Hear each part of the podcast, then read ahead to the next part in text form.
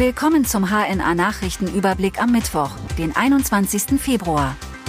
Und das sind die heutigen Themen.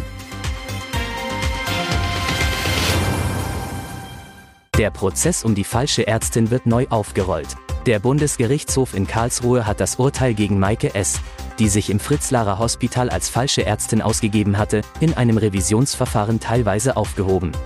Die Konsequenz ist, dass das Verfahren nun vor einer anderen Schwurgerichtskammer des Landgerichts Kassel neu aufgerollt werden muss. Maike S. war unter anderem wegen Mordes und versuchten Mordes zu lebenslanger Haft verurteilt worden. Außerdem wurde die besondere Schwere der Schuld festgestellt. Landwirte blockieren Zufahrten des Lidl-Zentrallagers in Edermünde.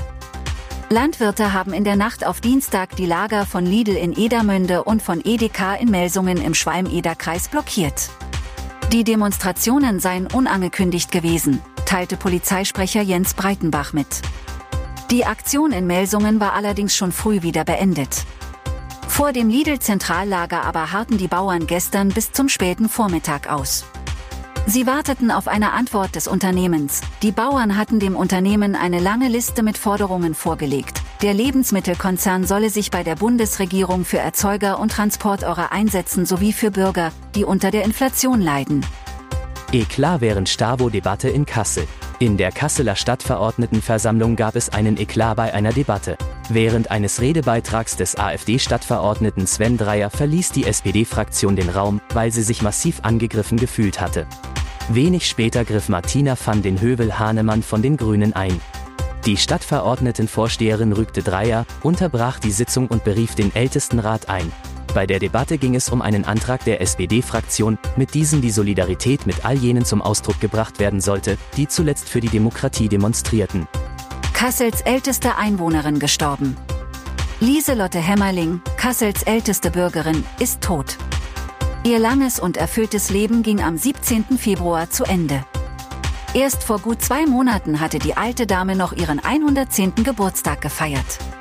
Im Stiftsheim, in dem die bis zuletzt hellwache, interessierte Seniorin seit 23 Jahren lebte, feierte die Familie ein großes Fest.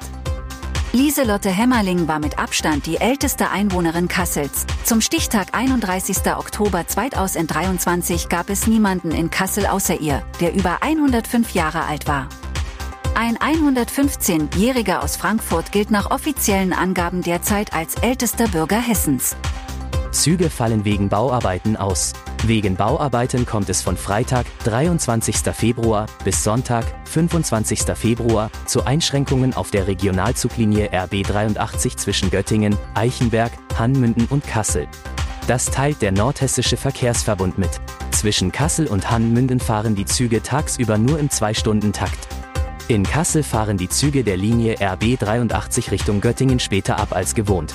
Dadurch wird in Eichenberg der Anschluss an die Linie RB 87 Richtung Eschwege nicht erreicht. Ausfallende Züge werden durch Busse im Schienenersatzverkehr ersetzt.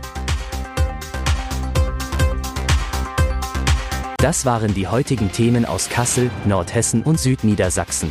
Bis morgen.